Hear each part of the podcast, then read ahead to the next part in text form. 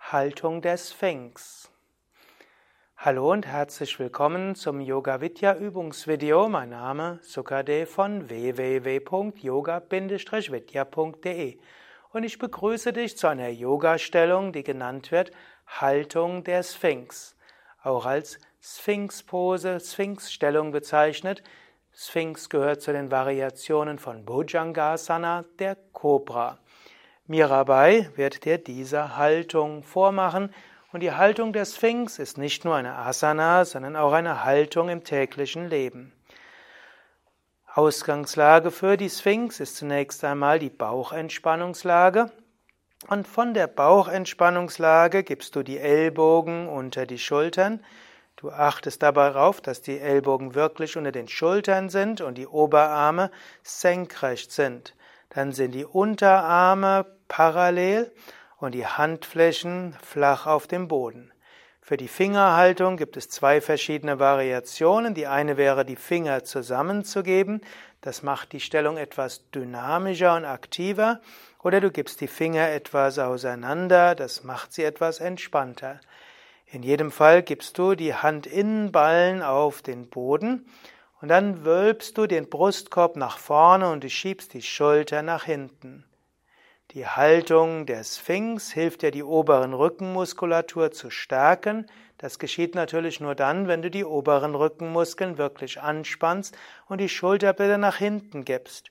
Und du wölbst dabei den Brustkorb nach vorne. Für die Kopfhaltung gibt es verschiedene Variationen. In der klassischen Haltung der Sphinx schaust du gerade nach vorne, der Scheitel zeigt nach oben, so ähnlich wie du es vielleicht von der ägyptischen Sphinx findest in der Haltung der Sphinx, also Scheitel oben.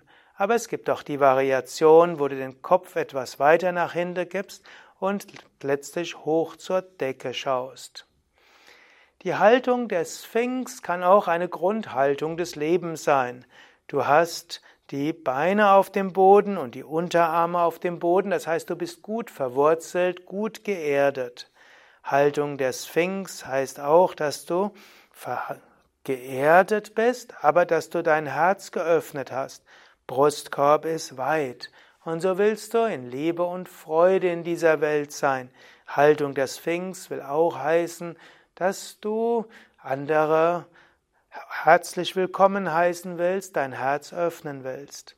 Dein Kopf ist oben, entweder Scheitel nach oben oder Gesicht nach oben. Das kann heißen, dass du hohe Ideale hast und dass du zum Himmel hinstrebst oder dass du von oben um Inspiration bittest, die du dann vom Herzen her teilst. Haltung der Sphinx kann auch heißen, dass du Erd- und Himmelsenergie aufnehmen willst und dann in alle Richtungen weitergeben willst. Sphinx gehört zu den Lebewesen, also den Fabelwesen natürlich, die Verschiedenes verkörpern. Es gibt unterschiedliche Sphinxen, Mindestens hat Sphinx der Kopf eines Menschen und dann den Rumpf von einem Löwen. Manchmal haben die Sphinxen auch noch Adlerschwingen.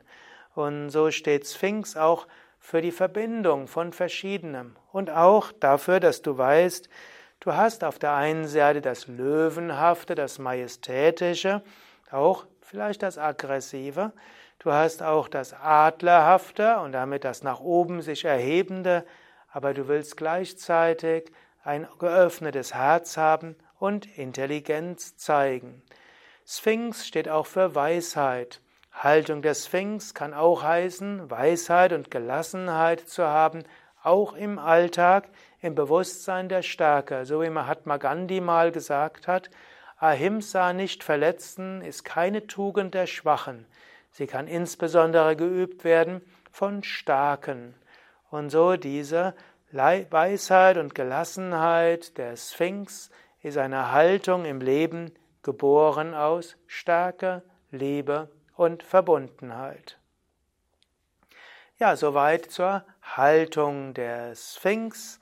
Mirabai, Sukadev und Durgadas hinter der Kamera danken dir fürs Mitmachen. Mehr über Sphinx findest du auf unserer Internetseite www.yoga-vidya.de. Dort kannst du eingeben ins Suchfeld Sphinx und dann erfährst du mehr zum einen über die mythologische Bedeutung von Sphinx und mehr über die verschiedenen Variationen von Sphinx als Yoga Asana, Yoga Stellung, Yoga Position, Variation von Bhujangasana.